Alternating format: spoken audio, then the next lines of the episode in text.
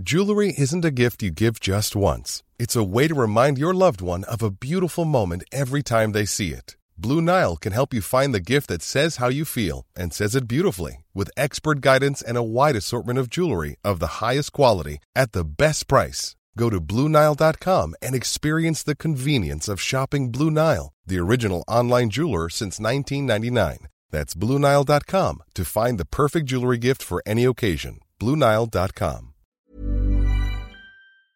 De tout temps, les vieux culs blancs ont créé des espaces en non-mixité pour se raconter des histoires, genre euh, le Sénat. De l'entre-soi avec des expériences communes, des points de vue compatibles ou en tout cas discutables, débattables, parler de ceux qui ont faim, oui, mais avec un petit four à la main. Alors évidemment, c'est plus compliqué, évidemment, il y a plein de logiques contradictoires dans ce genre d'institution, et évidemment, un truc qui me chagrine, c'est que des vieux culs blancs qui créent un espace en non-mixité, bah ça pourrait être la description d'un théâtre. Le théâtre, c'est encore aujourd'hui des espaces assez bourgeois, assez blancs, un peu plus paritaires que le Sénat, heureusement, en tout cas pour ce qui est du public. Alors pourquoi je vous parle d'entre-soi bourgeois? Eh ben parce que je reviens de mon premier festival d'Avignon avec des valises sous les yeux, un méchant coup de soleil sur l'oreille gauche, mais surtout une question que j'ai pas mal entendue. Est-ce que le festival d'Avignon, c'est un truc de gros snob et du coup, puisque moi j'y ai passé un excellent moment, je me demande, est-ce que je suis moi-même un gros snob? Je suis Mathis Grosot et vous écoutez Dramati, un tea time mensuel pour parler cash du théâtre. Alors un tea time mensuel, c'est vrai que ça fait pas beaucoup de thé par mois, mais après ça donne les dents jaunes, alors euh, arrêtez de m'embêter, voilà, générique.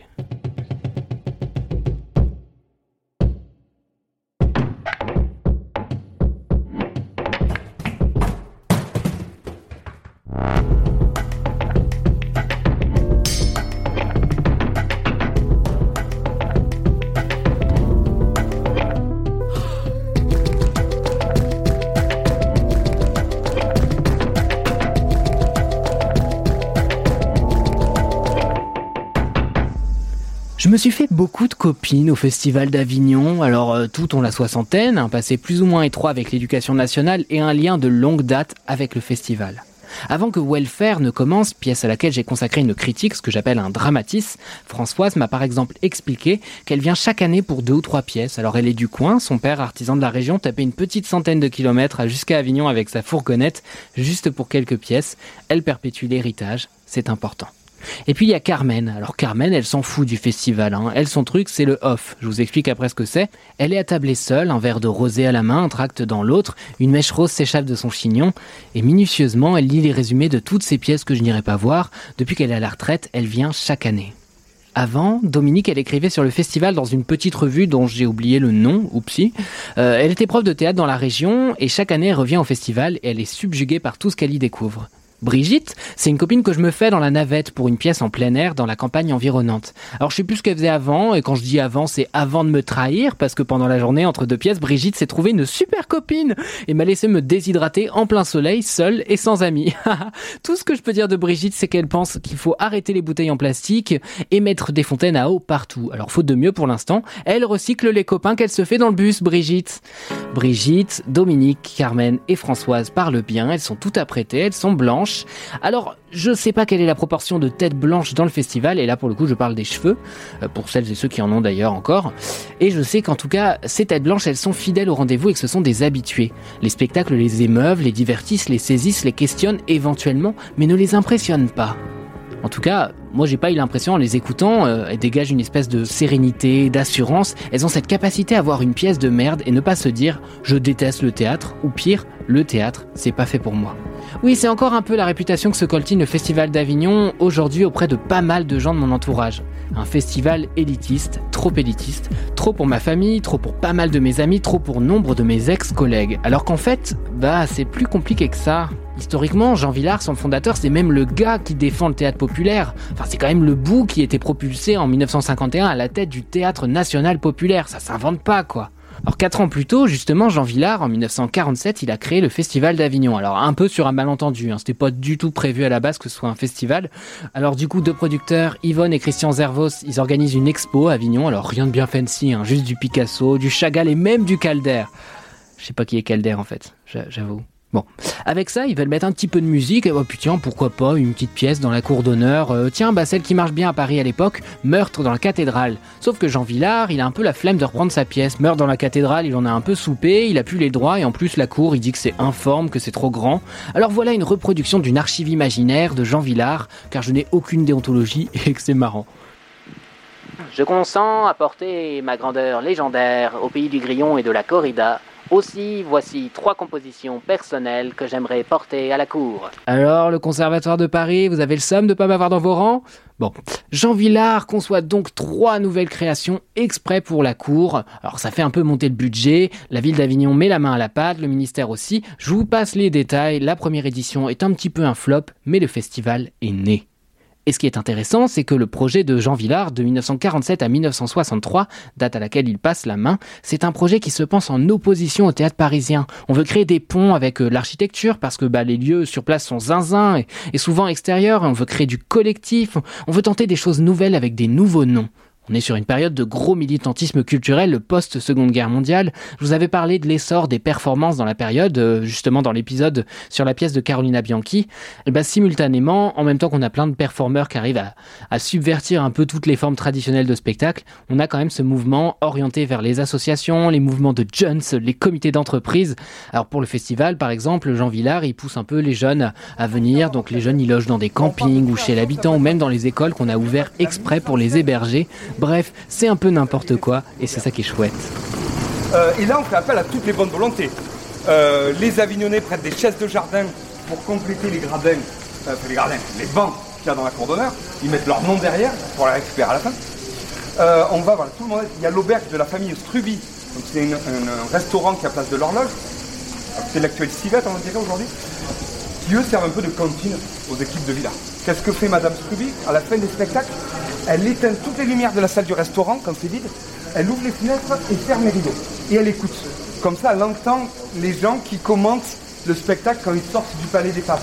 Et quand Villard vient manger, elle lui fait le débriefing de tout ce qui se dit.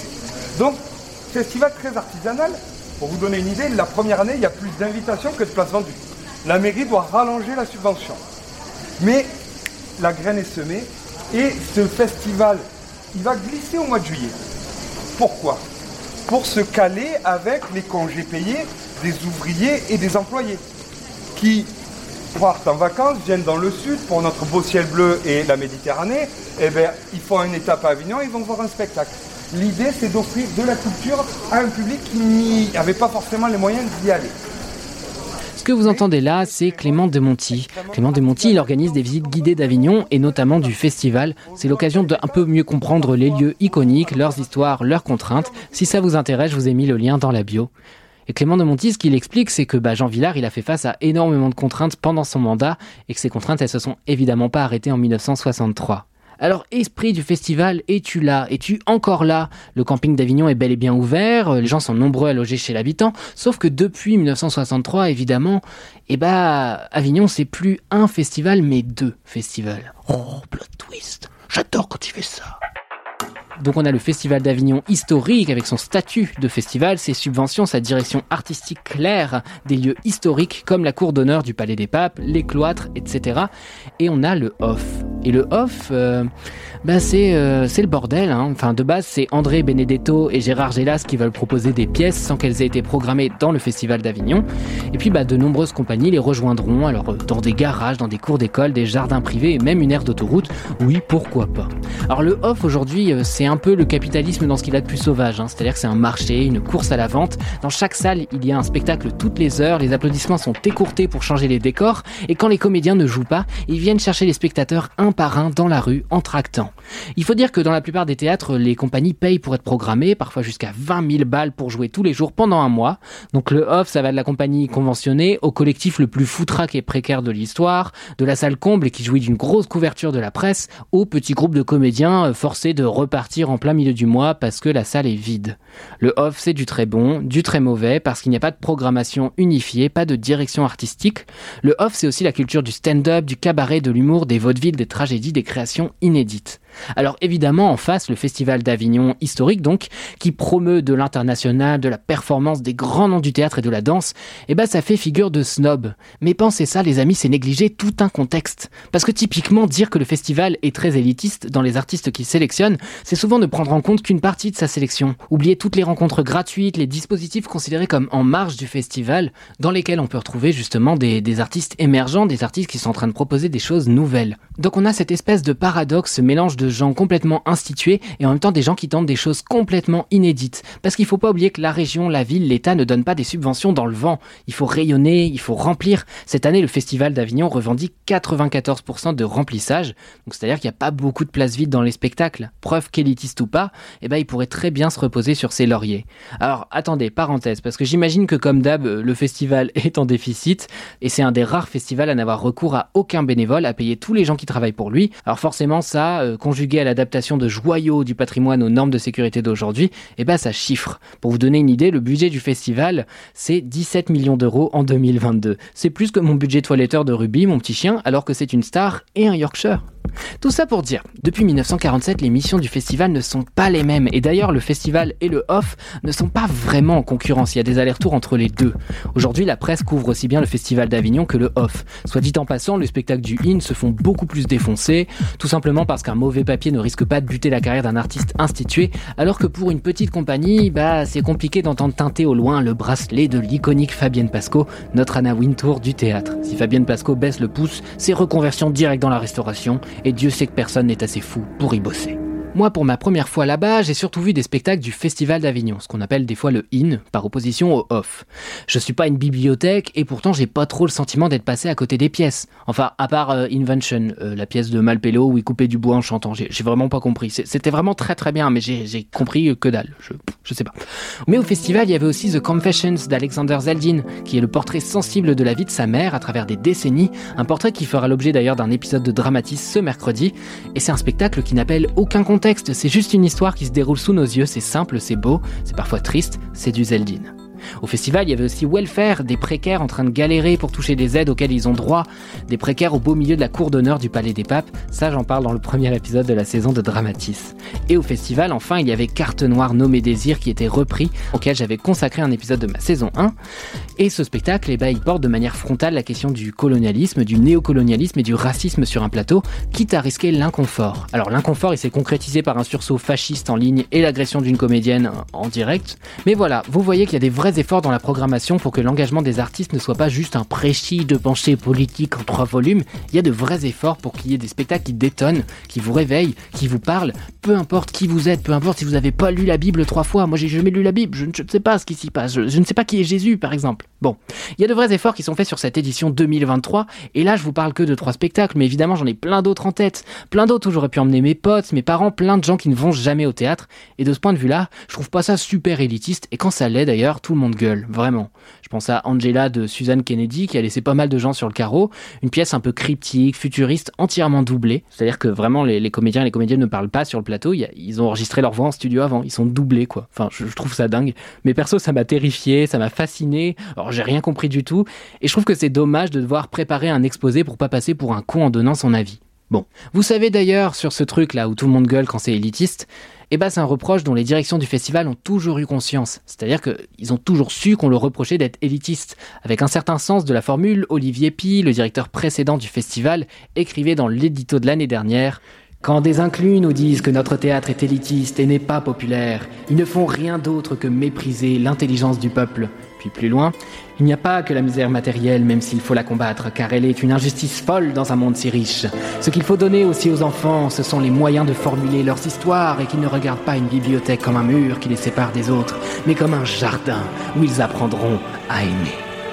Alors jusque-là, bah très bien, un peu grandiloquent peut-être, oui, non, en fait, ce délire de la bibliothèque pour émanciper les gosses de classe populaire, ça me fait un peu trop penser à un film d'Yvon Attal pour que j'adhère. Genre Le Brio, je sais pas si vous avez vu cette horreur.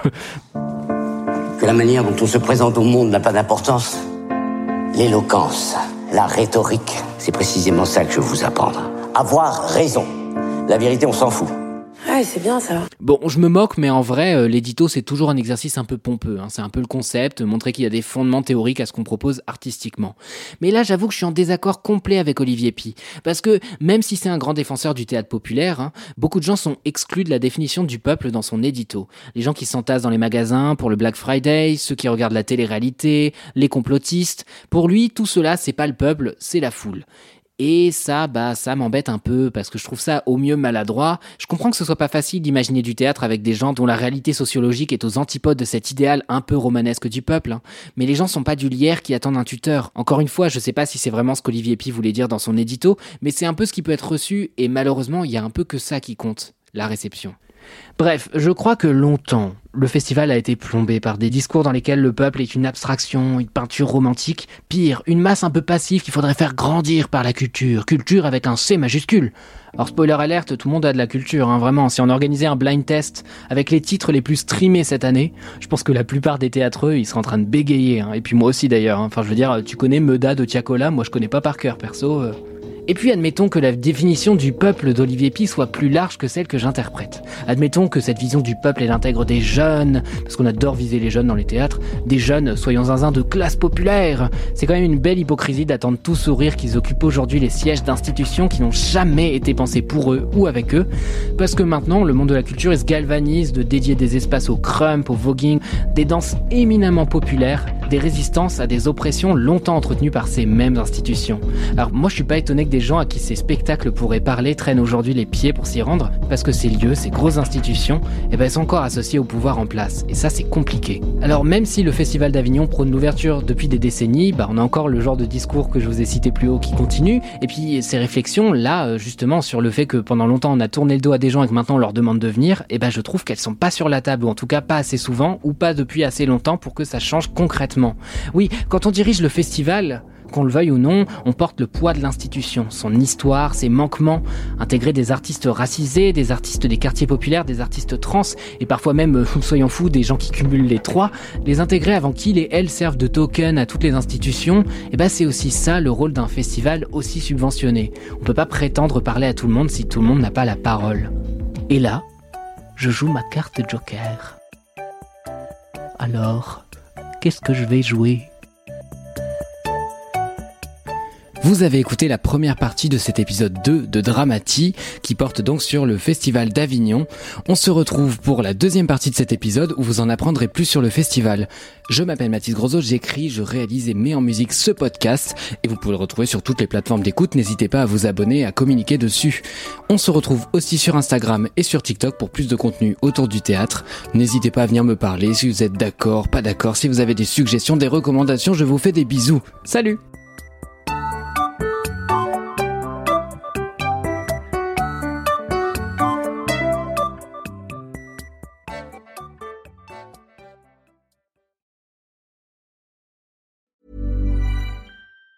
Planning for your next trip? Elevate your travel style with Quince. Quince has all the jet setting essentials you'll want for your next getaway, like European linen, premium luggage options, buttery soft Italian leather bags, and so much more. And it's all priced at 50 to 80% less than similar brands. Plus, Quince only works with factories that use safe and ethical manufacturing practices. Pack your bags with high-quality essentials you'll be wearing for vacations to come with Quince. Go to quince.com slash trip for free shipping and 365-day returns.